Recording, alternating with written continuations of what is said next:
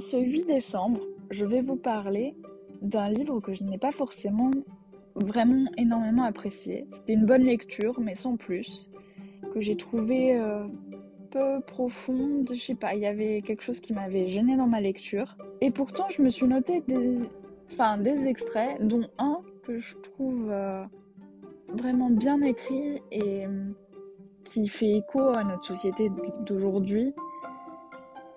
Et je sais pas, je trouve qu'il fait réfléchir, j'espère qu'il vous fera réfléchir aussi. En sachant que je poste ça sur les réseaux sociaux et vous comprendrez pourquoi je dis ça quand j'aurai lu l'extrait.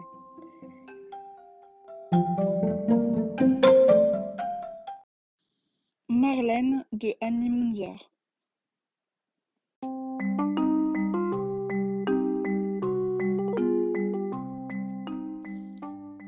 Tu devrais peut-être ouvrir un compte Facebook ou créer ton blog. Comme ça, tu pourras écrire tout ce que tu voudras, y compris ta vision des choses, proposa Olivia à Marlène.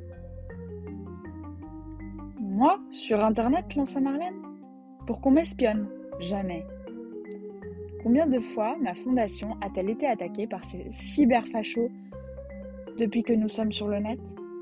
Un jour, ils ont même effacé toutes nos données. Si je n'avais pas gardé les fiches de tous nos contacts, nous n'aurions même plus leur adresse. Très peu pour moi. J'écris ma biographie, qui attirera de toute manière sur le net sous sa forme électronique, à en croire la petite fille de Jolanta. Ça ne me dérange pas. Comme ça, peut-être qu'on m'écoutera enfin. Ce monde est devenu fou, et peut-être encore pire qu'autrefois. En ce temps-là, on savait au moins qui était l'ennemi. Aujourd'hui, on change de compte du jour au lendemain selon la devise L'ennemi de mes ennemis sont mes amis. Aujourd'hui, celui-ci, demain, celui-là, et le lendemain, c'est reparti pour un tour. Ce petit jeu de chaises musicales donne le vertige.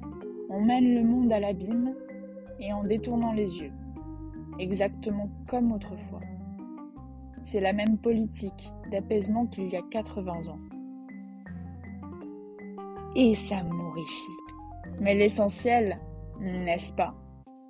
C'est que l'industrie mondiale de l'armement prospère. Marlène s'était échauffée en parlant, et elle le savait. Elle tâtonna à la recherche de la chaîne qu'elle portait au cou, et son vieux visage fulminant devint soudain mélancolique, comme si un souvenir lointain lui revenait un souvenir qui lui inspirait en même temps de l'effroi et de l'espoir. C'est la fin de cet extrait et j'espère qu'il vous aura plu, fait réfléchir comme moi au moment de ma lecture. Je tiens juste à préciser que moi je n'ai peut-être pas beaucoup apprécié ce livre dans le sens que je l'ai trouvé un peu long, rapide, enfin avec un souci au niveau du rythme. Mais hum, il y a un problème d'approfondissement, mais ma maman, qui lit tout autant que moi, avait beaucoup aimé. Donc, euh, si jamais vous avez besoin de euh, conseils hein, ou euh, vous savez pas quoi acheter à votre maman, bah, ça peut peut-être être un livre qui lui plaira. En tout cas, ma mère est une grande lectrice et elle a vraiment adoré. Moi, j'ai eu plus de mal.